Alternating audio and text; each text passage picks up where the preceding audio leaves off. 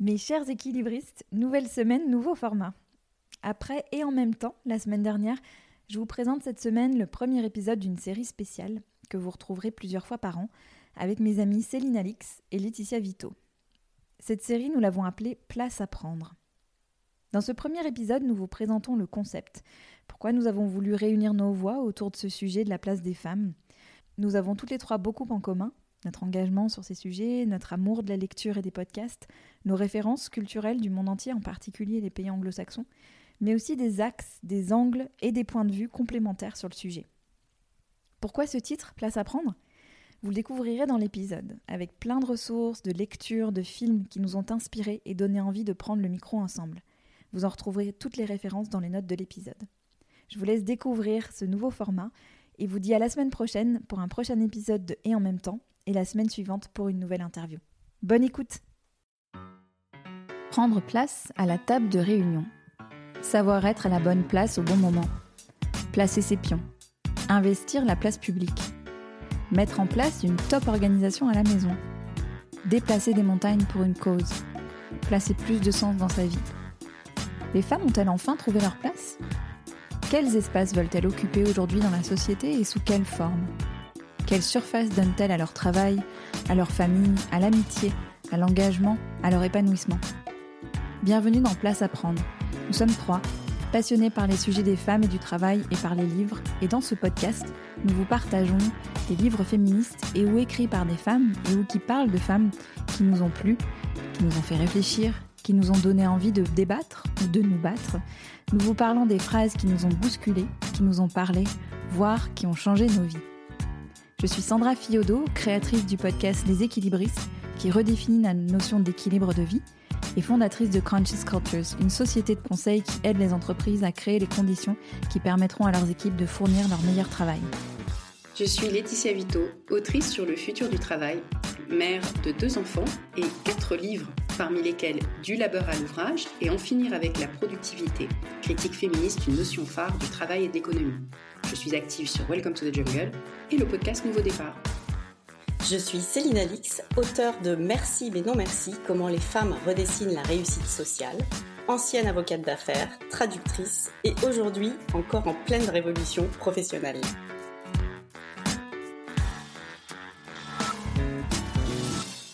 Bonjour Laetitia, bonjour Sandra. Nous voici réunis pour notre premier épisode de Place à prendre. Et aujourd'hui, nous avons décidé de commencer par vous expliquer pourquoi ce titre, Place à prendre. Euh, je crois que ce qui nous réunit toutes les trois, c'est euh, le sujet de la place euh, des femmes dans la société, dans leur couple, dans leur famille, mais aussi au bureau. donc nous avons trouvé que ce titre était représentatif de ce dont nous voulions vous parler et nous parler dans ce podcast. Euh, moi, j'ai une petite anecdote pour, commenter, pour commencer, euh, Laetitia et Sandra. Euh, mm. quand j'ai écrit mon livre Merci mais non merci, j'ai interviewé pas mal de femmes. Et il y en a une qui m'a parlé de la notion de strapontin, en disant que être une femme aujourd'hui dans le monde du travail, euh, c'était pas évident parce qu'en fait on nous, on nous donnait une place, on nous accueillait dans ce monde du travail, mais en fait la place qu'on nous donnait, on avait l'impression que c'était un strapontin puisque c'était une place, bon déjà toute petite, euh, sur le côté et euh, dans laquelle on se sentait pas forcément à l'aise. Donc euh, j'ai beaucoup aimé cette anecdote et euh, je me suis dit que j'allais vous la livrer aujourd'hui. avant de vous parler moi du livre qui m'a qui m'a vraiment plu ces derniers temps et euh, qui est pile euh, sur le thème de, de la place puisque c'est le livre de Claire Marin qui s'appelle Être à sa place et qui a été publié aux éditions de l'Observatoire. Donc euh, Claire Marin c'est une professeure de philosophie et en fait elle, dans ce livre elle décortique la notion de place. Donc elle va il y a plusieurs chapitres. elle va tourner autour de la notion. Euh, il va y avoir un chapitre sur une place à soi, avec une référence à une pièce à soi de Virginia Woolf. Il va y avoir un chapitre sur euh, ceux qui ne tiennent pas en place, ceux qui ceux qui fuient leur place, c'est-à-dire euh, tout, vous savez tout ce qui est transfuge de classe, euh, les gens qui veulent fuir un milieu, une famille, etc. Donc c'est super intéressant. Elle parle aussi de des vies rétrécies. Euh, les gens à qui, euh, notamment les femmes, euh, on, impose des injonctions de rester à leur place, de se faire toute petite, de se faire discrète. il y a aussi un chapitre qui s'appelle le jeu des sept familles que je trouve intéressant. C'est quelle est quelle est sa place, quelle est notre place dans la famille? Est-ce qu'elle peut évoluer? C'est vrai que dans une famille, on nous, on nous attribue un rôle, mais parfois ce rôle peut évoluer. il y a aussi un chapitre qui s'appelle les déplacés sur les migrants, sur euh, la guerre, hein, donc c'est assez d'actualité aujourd'hui. Enfin, c'est vraiment un, livre qui tourne autour de la notion de place et qui est, vraiment euh, très complet et intéressant. Et euh, le chapitre qui nous parle, je pense, le plus, c'est celui qui s'appelle Reine sans royaume et qui parle de l'injonction qui est faite aux femmes de à nouveau rester à leur place, avec aussi la notion de déborder. Quand on est une ah. femme, on dit, on dit souvent qu'on est débordé, euh, et elle explique qu'en fait, euh, un corps débordé, c'est un corps sur lequel on empiète. Euh, il n'y a pas de limite au, corps et à l'espace de la femme. On va lui jeter plein de choses à faire, la famille, le boulot, etc. Et donc, elle se sent débordée euh, ah parce que euh, ouais ouais c'est hyper intéressant. Donc euh, voilà c'est un c'est un livre très facile d'accès hyper intéressant qui touche à plein de matières et que je vous conseille je l'ai acheté moi. Ah super. Et qui voilà introduit bien notre notre podcast place à prendre. J'aime bien cette notion de, de strapontin. Je trouve qu'elle est très parlante et moi évidemment ça m'évoque tout de suite le, monde, le monde du spectacle et plus particulièrement le, le cinéma. Et je pense que à certains égards, euh, je pourrais dire que je suis rentrée dans ce sujet de la place des femmes via le cinéma.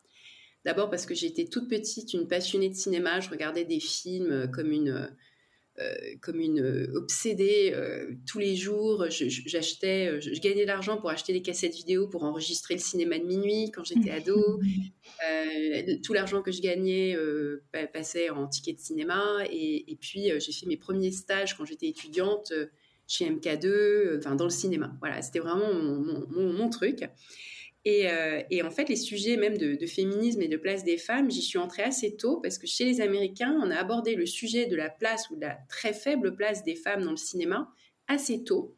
Euh, alors, il y a déjà des choses plus anciennes, mais moi, je me souviens, j'ai ce souvenir très fort de l'année 2002, donc ça fait 20 ans, j'avais la vingtaine, et j'ai vu ce documentaire qui m'a vraiment, que j'ai trouvé saisissant de Rosanna Arquette, mm.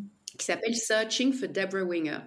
Deborah, Deborah Winger, c'était cette star des années 80, début des années 90, qui a fait vraiment beaucoup de films, des films d'action, des films populaires. Enfin, il y a vraiment pas mal, pas mal de choses. Et euh, était très belle. Je me rappelle qu'enfant, adolescente, j'aimais beaucoup Deborah Winger. Et tout d'un coup, elle a disparu. Elle a disparu, elle a disparu. Mais alors, euh, elle a eu plus de 40 ans.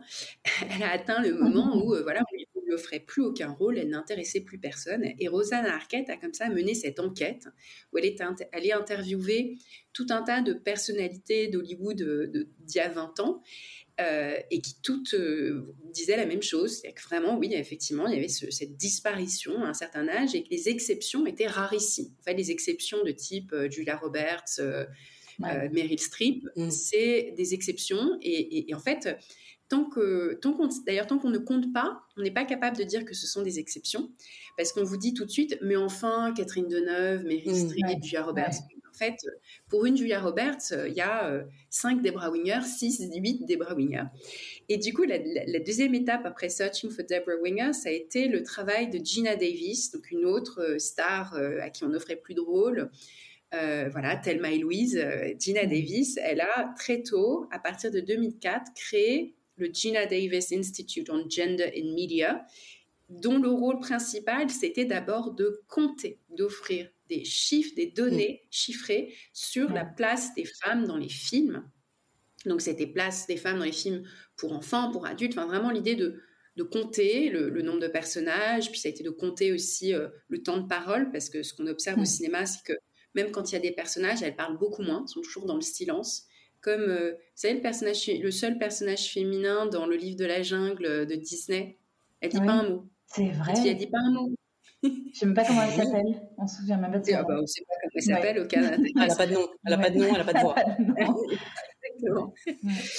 donc, euh, donc voilà, je pense que ça, pour moi, le, ce sujet de place, il est, il est passionnant. Puis j'ai lu euh, juste encore il y, a, il y, a, quelques jours que euh, l'actrice Adèle Haenel disait qu'elle prenait ses distances avec le cinéma parce que dans le cinéma français, ça ne change pas. Mm c'est toujours la même chose, c'est que l'innovation va être à la marge dans les séries, dans les peut-être un petit peu le cinéma indépendant, mais le cinéma mainstream français, ça ne change pas beaucoup.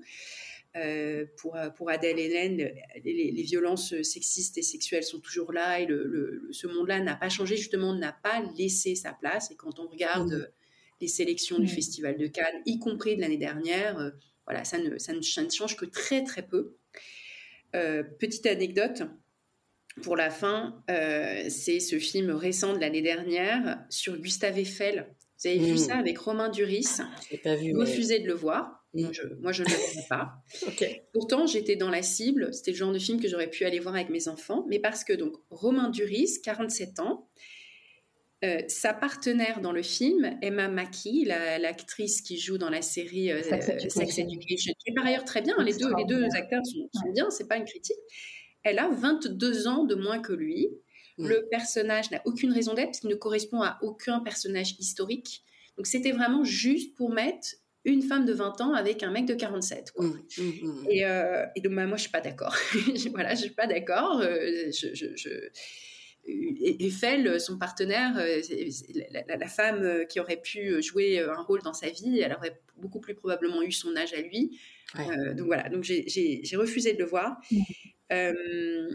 voilà, je, vais arrêter de parler sur les, sur les trucs, mais peut-être vous, avez vu aussi vous avez vu aussi euh, ce, sketch de Amy Schumer sur le Last Fuckable Day, le dernier jour en tant que femme baisable. Ah ouais, c'est génial ça. Euh, qui est absolument génial. C'est Amy Schumer, Patricia Arquette, donc on en revient encore avec les sœurs Arquette, vous voyez. Hein. Arquette. Euh, et Julia Louise Dreyfus, l'actrice de Seinfeld, qui se retrouve dans un chant, dans une espèce de rituel euh, de rituels païens où elles célèbrent, elles fêtent avec alcool euh, et, célébration le dernier jour de femmes baisables au cinéma, où elles vont commencer à vivre ensuite leur vie euh, de recluse. C'est la fin. et avec humour, Amy Schumer a pointé du doigt ce que Rosanna Arquette avait déjà pointé du doigt il y a 20 ans avec Such mm. Deborah Winger, qui est ce, double sujet du sexisme et de l'agisme qui frappe les femmes au cinéma et qui fait que leur place mmh. reste euh, vraiment très invisible et très minorée par rapport, euh, par rapport à celle des hommes. Mmh. Dis-moi, Laetitia, le documentaire sur Deborah Winger, c'était aussi quelque chose d'ironique? Pas du tout. C'est vraiment ah non, d'accord. Enquête, euh, Rosanna Arquette qui part à la recherche de Debra Winger. D'accord, d'accord. Il y avait sans doute des moments drôles. J'ai pas pu le revoir parce que il n'y a pas de plateforme où on peut le revoir. Donc il faudrait euh, avoir un vieux DVD ou quelque chose comme ça. Je, je, je ne sais pas très bien comment on, comment on se le procure. Donc il t'a vraiment marqué puisque tu l'as jamais, tu l'as pas revu depuis 20 ans en fait. Alors j'avais une cassette vidéo du documentaire, donc je l'avais vu plusieurs fois. Mais là, je te parle d'il y a 15 ans, évidemment. D'accord, donc là, c'était pas.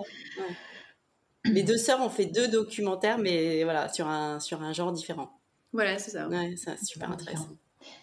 Et en parlant de disparition, quand on a préparé ce, premier épisode ensemble, on, parlait un peu des figures euh, qui nous avaient marquées, que ce soit dans nos lectures ou dans nos, nos avancées personnelles. Et on a évidemment évoqué Sheryl Sandberg, pour tout de suite se demander mais qu'est-elle devenue? Parce qu'on n'entend plus du tout parler de Sheryl Sandberg. Où est-elle?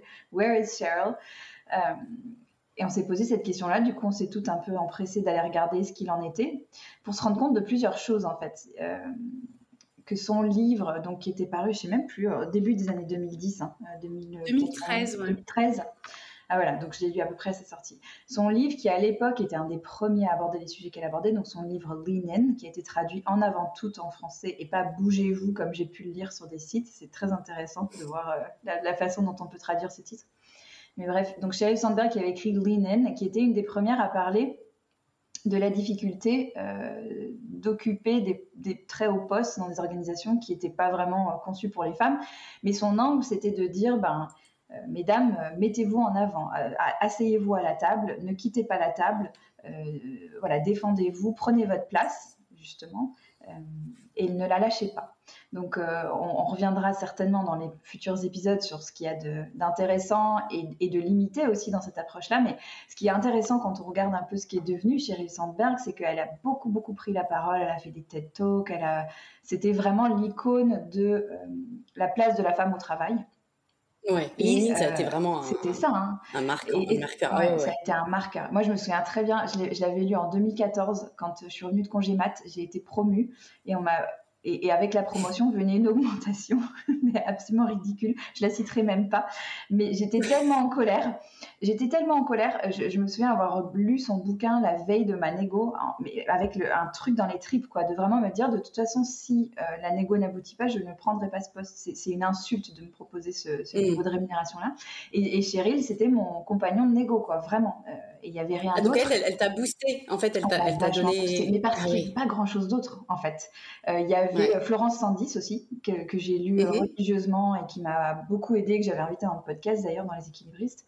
Mais voilà, Cheryl, c'était la seule à, parler de ces sujets qu'on vivait euh, dans son coin toute seule en disant c'est moi qui ai un problème. Quoi.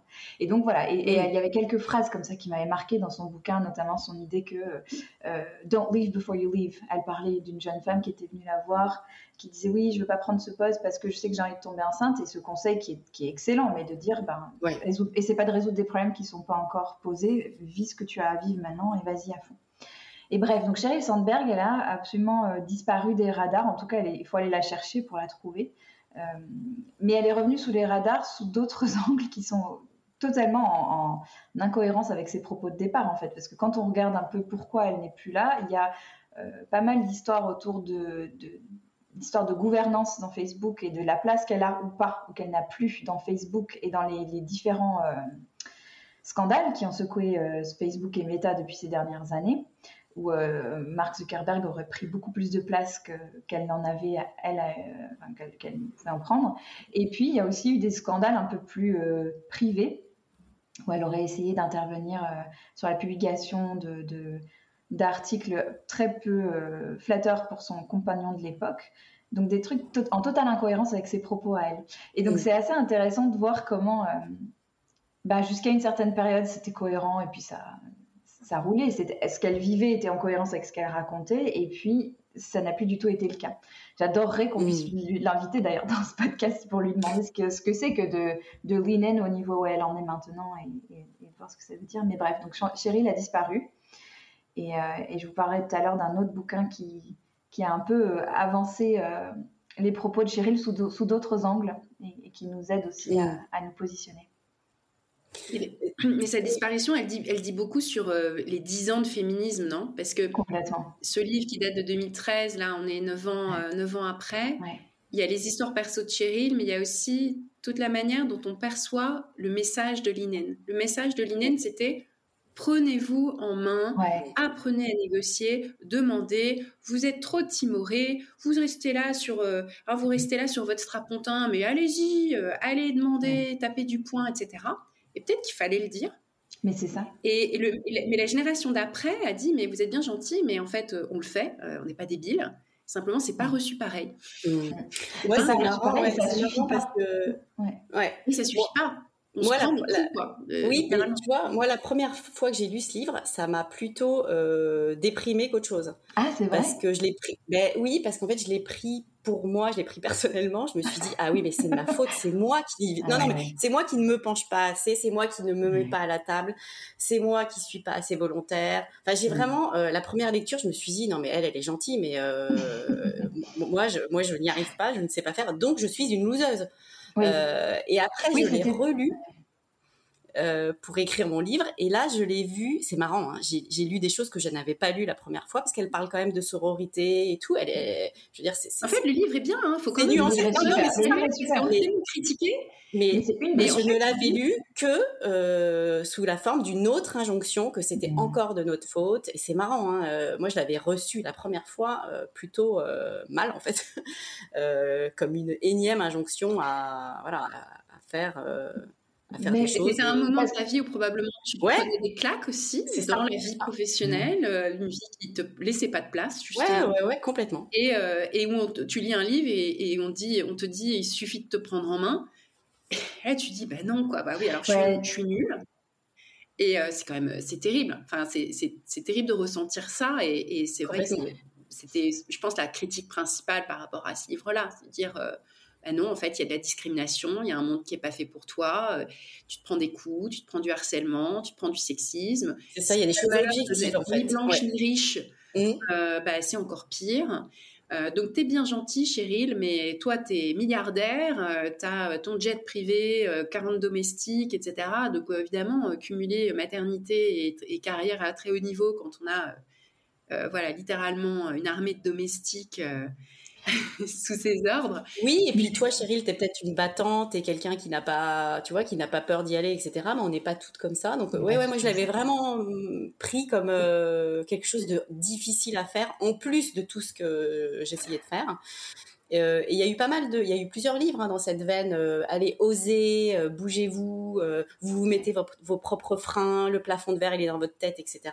Alors moi, je pense que ça a été super parce que ça, ça, ça a commencé à ouvrir le débat. Mais c'est vrai que je pense que les livres ces dernières années sont passés sur une autre, euh, peut-être sur un autre aspect, hein, plus, je dirais plus objectif de, de dire non mais attendez, euh, je, ne pense pas que ce soit les femmes qui se mettent des freins, mais euh, les freins, ils sont peut-être intrinsèques au, système. Quoi. Voilà, ou que les deux, les deux fonctionnent dans l'écosystème. C'est-à-dire que euh, les freins qu'on se met, ils ont une raison. Euh, mm. Si on se freine, c'est peut-être que justement, lorsqu'on ne le fait pas, c'est perçu, c'est cette fameuse double peine ou double standard qui fait que le, un comportement identique à celui des hommes n'est absolument pas accueilli de la même manière. Euh, bon, c'est cette. D'ailleurs, Cheryl en parle aussi dans son livre, hein, dans la fameuse étude de Harvard qui montre que avec des traits de personnalité identiques et un comportement identique, l'homme va être perçu comme compétent et sympathique, la femme va être perçue comme compétente mais une salope.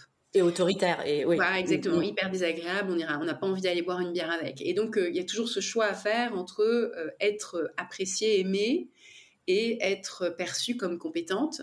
Et, donc finalement, elle en, parle aussi, mais c'est vrai que je trouve que le discours a évolué par rapport à Sheryl Sandberg beaucoup plus sur ce plan-là, d'avoir une vision plus holistique de ces freins internes qui ont des raisons d'être sociales, sociologiques, culturelles très fortes, que ça ne suffit pas, c'est important, mais ça ne suffit pas de se prendre en main, et puis que les injonctions à avoir un comportement plus masculin pour y arriver, enfin, réputé plus masculin, entre guillemets, hein, il n'y a rien de génétique là-dedans, mais dire, voilà, tape du poing sur la table, crie plus fort, arrête de demander pardon, hein, euh, arrête de sourire tout le temps, tu dis, ben non, moi j'ai pas envie de vivre une vie où les gens sourient pas, disent pas pardon, dire pardon, ça ne veut pas dire que je me mets sous, terre euh, pour dire je suis nulle. Ça veut dire que je respecte les autres. C'est une manière de, de créer du lien. Et en fait, on devrait plutôt aller envoyer les hommes euh, faire des stages d'humilité enfin les, grands patrons euh, qui se comportent euh, comme des assholes, à, faire des stages d'humilité plutôt que d'envoyer euh, les femmes prometteuses faire des stages de, pour être plus assertives. donc, donc c'est voilà, c'est un discours qui a changé et c'est pour ça que le, livre, moi, qui m'a le plus marqué dans ma lecture récente, dans mes lectures récentes, c'est The Authority Gap. Voilà, le fossé de l'autorité d'une journaliste britannique qui s'appelle Marianne Sighart et qui explique pourquoi euh, en fait les femmes sont toujours moins prises au sérieux que les hommes, quoi qu'elles fassent. C'est-à-dire que il y a une espèce de, on suppose qu'elles ne sont pas compétentes jusqu'à ce qu'elles prouvent le contraire, alors qu'il y a euh, l'inverse. Avec la plupart des hommes, on va supposer qu'ils sont compétents jusqu'à preuve du contraire.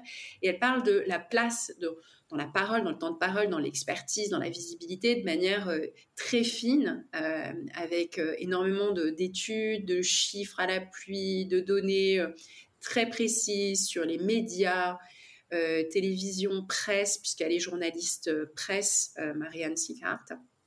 Et elle en tire voilà ce authority gap qui pour elle est le euh, voilà le, gap d'origine qui mm. explique les différences de salaire, les différences euh, de promotion, etc. Parce que si dès le départ, en fait, ton expertise ne va pas être prise au sérieux, ton travail va pas être interprété, c'est pareil sur euh, le travail artistique.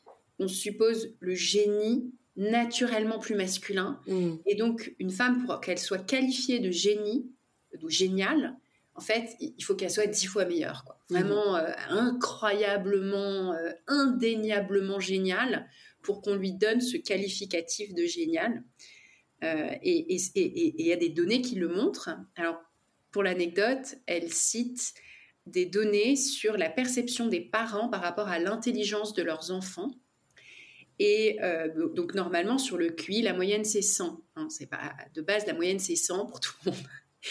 Mais euh, les parents perçoivent leur fils quand ils ont un fils et une fille, ils perçoivent leur fils comme nettement plus intelligent, donc beaucoup plus euh, que 100, et leur fille comme 102, 103 et le fils 108, 109 en moyenne, quelque chose comme mmh. ça. Et ça, c'était des sondages portant sur des milliers de parents. Donc on imagine qu'il y a des classes sociales différentes qui ont été prises. Donc on tombe dans ce biais-là de percevoir l'intelligence d'un petit garçon comme beaucoup plus exceptionnelle qu'elle ne l'est. Et une petite fille, bah, elle est normale, quoi.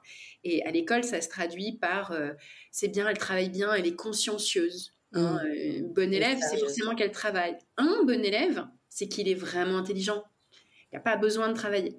Et ça, c'est au talent. C'est le talent, exactement. Comme disent, les, les, Et ça nous poursuit. ça nous poursuit. C'est-à-dire qu'on est toujours. Euh, voilà, si on est bonne, c'est qu'on travaille. Et puis nous-mêmes, on le dit. Hein, non, mais je travaille. Hein, je travaille. Puis je suis bien entourée. Je travaille et je suis bien entourée. Et, et, et c'est vrai que Ouais. Non, mais ce que ça m'évoque, Laetitia, c'est que bah, le référent, le référent dans la sphère professionnelle, il est toujours masculin, hein, puisque mm. les hommes étaient là avant les femmes, et du coup, on est toujours dans une logique de rattrapage. Euh, le strapontin, euh, euh, faire plus d'efforts, se mettre en avant, prendre son destin en main, etc. Là, ce que tu, ce que tu expliquais aussi, on rattrape, c'est-à-dire que la perception que le petit garçon va être plus intelligent, voilà, et on, on, est, on est encore dans une logique de rattraper l'écart finalement qui, euh, qui est là euh, de manière historique. Ouais, de, combler le gap, de combler le fameux gap. ouais. Mm. Mais sur ce côté bon élève, euh, il y a un, bouquin là que j'ai terminé récemment qui s'appelle Drop the Ball. J'adore parce que les Américaines, elles ont vraiment l'art des formules. Parce que si tu mets, si tu lean in et que tu drop the ball, déjà t'es pas trop mal. t'es déjà pas trop mal parce que tu, tu, tu vois, t'avances. Donc Drop the Ball, c'est Tiffany Dufu qui a écrit ça. Euh, qui est la fondatrice d'un réseau qui s'appelle The Crew, C-R-U. Donc c'est rigolo le jeu de mots aussi sur mm-hmm. le cru et, et, le crew, le fait d'avoir un, espèce d'équipe, quoi, un gang. Euh, et Tiffany Dufour, son propos, c'est de dire que euh, qu'il faut qu'il faut qu'on lâche, qu'il faut qu'on arrête de, de, vouloir être au top partout. Enfin, que ce mythe de having it all, de toutes ces expressions qui ont voulu aider les femmes à prendre plus de place, mais qui au final ont mis une telle pression sur tous les fronts que c'est absolument invivable et qu'on en est là aujourd'hui, on en est aujourd'hui à avoir tous ces échanges sur euh, ben, comment est-ce que je peux un peu plus me fiche la paix, comment est-ce que je peux euh, mieux vivre les choses et occuper la place que je veux. Et donc elle, son truc, c'est vraiment dire, ben c'est pas une question d'organe, c'est juste que en fait, ça ne marche pas. Et donc, il faut choisir très intentionnellement les balles qu'on a envie de garder et les balles qu'on a envie de lâcher. Et lâcher, donc il y a plein de choses derrière ça. Il y a qu'est-ce qu'on s'autorise à lâcher, qu'est-ce qu'on euh, qu'est-ce qu'on lâche dans le fait de lâcher, c'est-à-dire euh, se dire bah ok mon mari fera peut-être différemment et ce sera très bien, il choisira pas. Elle, c'est bourré d'anecdotes, c'est génial, il y a plein d'histoires très rigolotes. Euh, qu'est-ce qu'on lâche, qui prend la balle? Et, et cette idée de ouais ton, ton le don de quelqu'un d'autre c'est le perfect de, d'encore une autre personne. Enfin on n'est pas sur le mmh. même niveau d'exigence ou d'attente. Euh, et elle parle beaucoup, beaucoup dans le bouquin euh, de euh, self-affirmation, donc de cette idée, dans le fond, de, d'affirmation de, soi, mais derrière ça, il y a l'idée d'amour de soi et, de, et, de, et que tout part de là. Que pour prendre sa place, il faut être dans une forme de. Bah, être une bonne pote pour soi, quoi. Mm. Et, et j'adore parce que c'est très, très américain et je sais que toutes les trois, on est assez liés par cette ce, ce, prisme anglo-saxon et cette façon de voir les choses. Donc ça, ça, peut plaire ou pas, mais il y a un côté très euh, step. Euh, et notamment, elle parle de, de, quatre endroits où il faut prendre de la place. Enfin, elle ne le formule pas comme ça, mais c'est vraiment ça l'idée dans le fond. C'est quatre go-to, elle appelle ça. C'est go-to exercise, donc c'est se maintenir en forme physique. Euh, go to lunch, aller rencontrer des gens. Go to events, aller encore rencontrer des gens à différents moments parce que c'est des networking est différents et go to sleep. Euh, le sommeil comme étant euh, le pilier pour que tout ça fonctionne. Et, euh, et, je trouve que cette idée de mâcher les choses et de se dire, OK, est-ce que tout ça, d'avoir ça dans le viseur, dans le radar, c'est hyper utile aussi pour naviguer, pour, pour, pour, faire ses choix. Elle insiste beaucoup sur cette idée d'intentionnalité des choix et de, et de choisir vraiment hyper, enfin, d'avoir très très clair à l'esprit bah, où est-ce qu'on a envie d'être et où est-ce qu'on n'a pas envie d'être. Et notamment, elle, elle, a fait un talk qui était génial, je mettrai le lien dans les notes, mais elle démarre le talk en disant J'ai reçu un coup de filière de l'infirmerie de l'école de ma fille qui est en CE2, l'équivalent du CE2. ma fille était en larmes, effondrée, parce que toutes ses copines étaient parties à un anniversaire. Euh, auquel elle était invitée, mais elle ne le savait pas parce que euh, j'avais le mail dans ma boîte mail et je ne l'ai pas traité. Et c'est pas la première mhm. fois que ça arrive. Et si je peux être aujourd'hui sur une scène devant vous et vous raconter ça sans ressentir une, once de culpabilité, euh, je vais vous raconter comment je suis arrivée à ça. Et rien que de le redire, ça me, ça fiche des frissons parce que elle, elle, décortique vraiment tout le cheminement pour se dire, ben, je suis pas une mauvaise mère pour faire ça. C'est parce que j'ai choisi ce que je voulais faire. on peut la juger, on peut être d'accord ou pas, mais je sais ce que je veux faire dans ma vie. Elle a même, elle, c'est un peu kitsch, hein, ça va loin. Elle a son épitaphe en tête. Hein, elle, sait ce qu'il y aura écrit sur sa tombe, euh, et donc sa vie est dirigée pour que ce qu'il y aura écrit sur sa tombe soit juste. Attends, il faut que je lise ce livre parce qu'elle n'a pas une once de culpabilité d'avoir raté l'anniversaire auquel était invitée sa fille. Alors là, ouais, il faut que je lise le. Vois, moi, j'étais là, il faut pas juger, mais quand même, c'est pas cool pour sa fille. c'est très très fort. Non, mais j'arrive pas, hein, ah, j'arrive pas à ne pas me sentir coupable parce que je suis objectivement une mauvaise mère, parce que euh, parce que j'adore bosser, etc.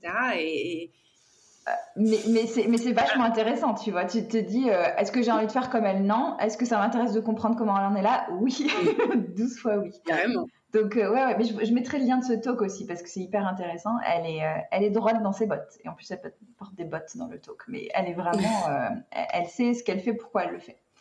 Ouais, j'adore moi le, le, le, pardon oui le pragmatisme américain. Tu as des balles, tu as ta liste de balles, il y a celles que tu veux bien garder dans la main et tu as celles que tu lâches et qui roulent et tu les laisses rouler et c'est pas grave. Mais c'est hyper imagé et c'est génial en fait. Donc en fait, il faut se faire une liste, les balles que je garde, les balles que je laisse tomber. Ça. Et elle, elle, insiste beaucoup dans le bouquin sur la notion de, alors c'est valable pour les personnes qui sont en couple, voilà, mais de all in partnership. Donc c'est vraiment le partenariat où tu attends moins de toi et tu attends plus de ton partenaire. Céline, ça me rappelle une conversation qu'on avait eue crois que c'était dans le podcast où tu racontais euh, un matin où ta fille était malade et où tu t'étais rendu compte que tu t'étais même pas posé la question de savoir à qui c'était direct. Tu avais fait, ok, je... enfin, tu avais sauté dans le truc. Quoi. Ouais. C'est conditionnement. Mais ça, il faudra qu'on fasse un épisode entier là-dessus. Non, mais ça, ça c'est ça. Que... En fait, ça, c'est une femme que j'ai interviewée qui m'a appris ça, qui m'a appris mm. que quand euh, la, le, quand euh, l'école t'appelle mm. ou l'infirmerie t'appelle et te dit votre enfant est malade, il faut venir le chercher avant de tout laisser tomber, d'envoyer 50 emails à ton boss pour dire est-ce que je peux y aller, tu appelles ton mari hmm. et tu lui dis chérie, euh, l'infirmerie vient m'appeler, euh, la petite est oui, malade. mais alors pourquoi l'infirmerie t'appelle? Non mais, ouais. non mais, nous, oui, les premières étapes, c'est ça. On a essayé de mettre le numéro du père sur tous les formulaires quand on s'inscrit. Et je ne sais pas pourquoi, ils, se débrouillent quand même pour m'appeler moi. Mais, alors attends, tu appelles ton mari, tu appelles ton mari, tu lui dis euh, la petite est malade, qu'est-ce qu'on fait? Qu'est-ce qu'on fait? Et là, en fait, tu as déjà envoyé la balle. C'est-à-dire que la balle. quand même la charge mentale. Ben non, parce qu'en fait, le, la décision, tu, la redistribues. La balle, tu l'as déjà. mais pourquoi tu es le point d'entrée numéro 1 Oui, mais ça, ça, on va y arriver. mais si tu veux, on va y arriver. Et c'est une libération, c'est-à-dire que moi, je l'ai essayé, je l'ai testé ça, hein, et c'est absolument génial. C'est-à-dire qu'en fait, tu ne prends pas toi mm. le problème à te dire, mais alors comment je vais faire? Mais alors attends, si je cours, si je vais la chercher, euh, il faut que j'annule ci et ça. Non, non, tu rebalances le problème à, à, c'est pas que tu lui rebalances, mais tu partages le problème avec ton mari ou ton compagnon, ou, euh, et, et, du coup, euh, c'est beaucoup plus léger en fait. C'est le problème de la famille. C'est le problème de la famille, du fonctionnement. Oui, ça, mais vraiment, il faut qu'on fasse un épisode entier là-dessus, parce que c'est vraiment très, très, très, riche. Euh, en plus, Sandra, avec le nombre de personnes qui étaient interviewées sur ce sujet-là, et puis... Euh, euh, et puis moi, le, nombre de, livres que j'ai à vous recommander là-dessus, et, je suis parfois assez pessimiste en fait hein, sur sur justement le rôle de la famille et le poids que c'est. Quand je vois que je suis tellement déterminée et que ma détermination, moi, à pas me faire avoir, fait qu'en fait, je suis tout le temps malheureuse, mmh. je me dis merde, vaudrait peut-être mieux être dans un rôle traditionnel et heureuse mmh. que, mmh. d'être rebelle et malheureuse.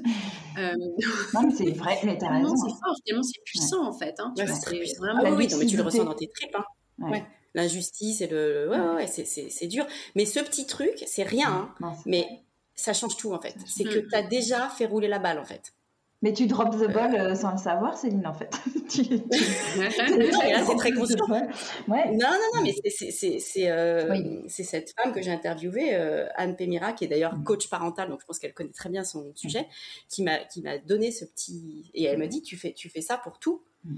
Et tu as déjà Le petit tuyau, moi, que je donne, c'est quand vous inscrivez, surtout quand vous déménagez, quand vous inscrivez dans une école, faire attention à ne pas mettre le contact de la mère ah, ah, oui, tu mets carrément pas. Parce que si tu mets les deux, on appelle que la mère. Si tu mets et puis voilà comme ça, du, coup les écoles sont obligées de faire l'effort de demander le contact de la mère, mais ça suppose que par défaut c'est le père qu'on appelle. Mmh. Oui, mais visiblement ils vont retrouver Laetitia. Ils doivent avoir un annuaire secret des mères qui se désinscrivent. ah oui, on se refile sous le manteau. Ouais. Mais ouais. Ah bon, on en a des, choses à, se raconter euh, dans les prochains, je crois. Je crois que le sujet il est vaste. ah, le sujet des places, de la place et de la place à prendre, il est énorme. Ouais, ouais. La place à prendre et la place finalement aussi là, on, avec Drop the Ball, on est aussi sur l'idée de la place à ne plus prendre en fait. Oui. Et, euh, et, ça, c'est un sujet en, soi aussi, se dire comment tu te retires d'un sujet qui semble être euh, être euh, automatiquement euh, voilà ou, qu'on te donne automatiquement que la société te donne la famille te donne automatiquement ou que tu prends automatiquement aussi que tu hein. prends automatiquement mais encore une fois ça va dans les deux sens mm, et mm. je pense que ça ne suffit pas là aussi de dire euh, retire-toi parce que, comme je le disais avec les écoles allemandes, ils viennent te chercher. tu veux pas te cacher. mais c'est ce qui est de sous-entendu dans son bouquin, c'est jamais vraiment ouvertement dit, mais c'est cette idée que le déconditionnement, il ne peut se faire que collectivement. Et qu'on a besoin les unes des autres pour se dire, c'est OK, tu peux arrêter mm. de faire ça. Et ça me fait penser, j'avais interviewé Aurélia Schneider, qui est euh, psychiatre et qui a écrit un bouquin sur la charge mentale, et qui d'ailleurs m'avait raconté que euh, sur son livre, il a écrit en gros la charge mentale des femmes, et en tout petit, et des hommes. Elle m'a dit qu'elle s'était battue avec son éditeur parce qu'elle voulait que ce soit écrit en aussi gros que le reste parce que les ah hommes aussi ont une charge mentale et voilà, enfin, il y, a plein de choses à dire là-dessus. Mais et, elle raconte dans son livre que euh, qu'elle elle prescrit à ses patientes des dîners de filles, des dîners entre copines. Elle, leur fait une prescription euh, de ça. Et elle c'est remboursé. c'est elle rembourse le resto et tout. Et, euh, et elle dit et pourquoi? Parce que on a besoin d'entendre ses copines dire ben j'ai pas fait le gâteau de l'anniversaire euh, de mon enfant, euh, j'ai acheté un savane et que en entendant ça tu te fais tu dis ah bah oui ok en fait en fait je peux faire ça moi aussi. Je n'osais pas mais puisque tu le dis bah en fait ça, m'autorise à le faire. Et ce truc-là, on peut pas être toute seule dans nos coins à se dire est-ce que ça je peux le faire ou pas le faire, quelle place j'ai le droit de prendre. Ça ne peut être que collectif.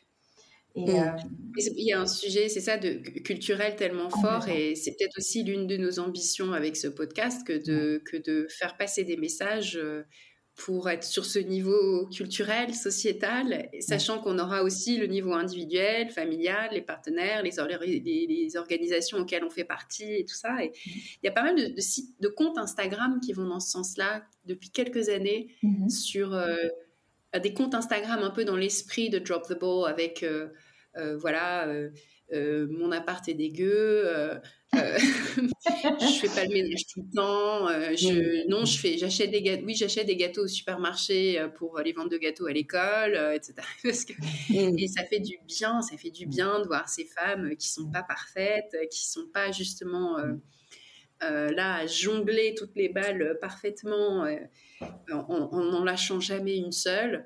Euh, non, non, en fait, c'est fine d'être euh, d'être une mauvaise mère. Vous connaissez cette expression allemande, la Rabenmutter? C'est la mère corbeau. Donc la mère corbeau, c'est celle qui euh, abandonne ses enfants tout petits. Une pression très très forte sur les tout petits, c'est-à-dire qu'entre 0 et 3 ans, en fait, il c'est c'est vraiment culturellement inacceptable qu'une femme soit en travail à temps complet sur les trois premières années. Mm. Et le problème, évidemment, c'est que quand elle a quitté le temps complet les trois premières années, c'est très difficile de rattraper du point de vue de la carrière. Donc, en gros, c'est fichu pour toutes les femmes. Mm. Mère. Mm. Une fois que tu es mère, ta carrière, c'est fichu. Et, cette euh, idée du, de la Rabenmutter, ce, ce, ce, fond culturel de la Rabenmutter, il reste hyper fort dans la société allemande. Et euh, en fait, évidemment, c'est un gros sujet pour les féministes allemandes que d'aller s'attaquer à ce sujet-là. Mais pour l'instant, la réponse que trouvent les femmes allemandes féministes, c'est ne pas avoir d'enfants. C'est pour ça que tu as cette dichotomie entre des femmes féministes qui n'ont pas d'enfants, qui s'intéressent pas au sujet de la parentalité, parce qu'elles ont fait le choix de ne pas être mères. Et puis versus des mères qui acceptent en fait euh, cette euh, définition de la maternité euh, très intensive, très voilà, qui très sacralisée aussi, avec certains avantages et certaines protections.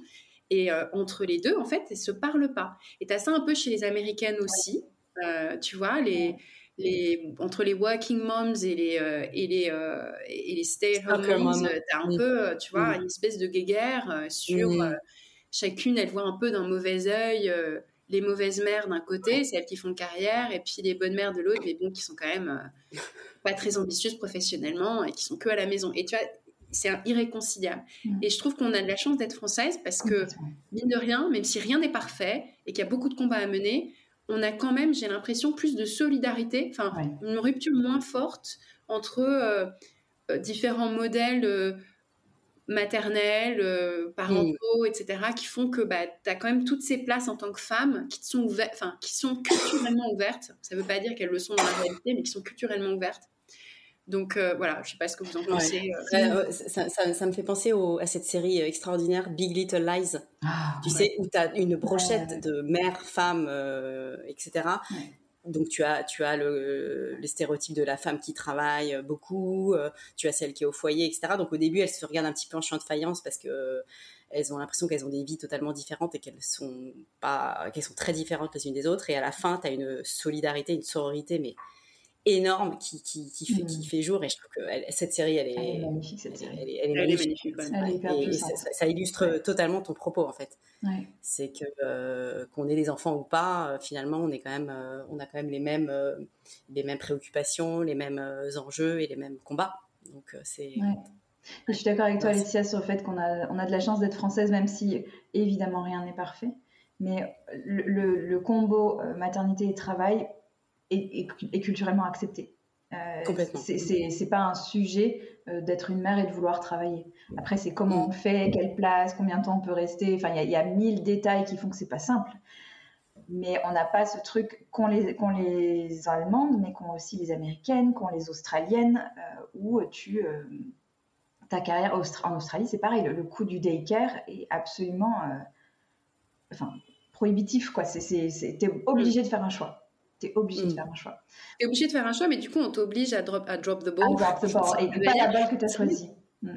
Et c'est vrai que pour nous, c'est pas facile parce que, en fait, on veut pas drop the ball. ouais. Non, mais ouais, il y a tout un. C'est pour ça que cette expression, elle est hyper intéressante parce qu'elle ouvre mille conversations sur, euh, sur euh, bah, qu'est-ce qui constitue une balle, lesquelles tu choisis ou pas, lesquelles tu hérites, à qui tu lâches. Bon, on pourrait continuer des heures, hein, j'ai l'impression, il va falloir qu'on... Merci beaucoup à toutes les deux. En tout cas, je, sens qu'on a lancé des épisodes futurs euh, pour continuer Place à prendre très rapidement. Hmm. Merci à vous d'avoir écouté. Merci. Merci à vous. Et puis si vous avez des idées, des, sujets aussi qui vous intéressent, n'hésitez pas à nous en faire part. On sera très heureuse de, de vous lire. Vous savez où nous trouver euh, les unes et les autres. Merci beaucoup. Voilà, c'était le premier épisode de Place à prendre. On espère qu'il vous a plu, qu'il vous a évoqué et inspiré plein de choses, qu'il vous a donné envie de réfléchir et de poursuivre avec nous l'exploration du thème de la place. On vous donne rendez-vous dans quelques semaines pour discuter de comment trouver sa place en télétravail. À bientôt!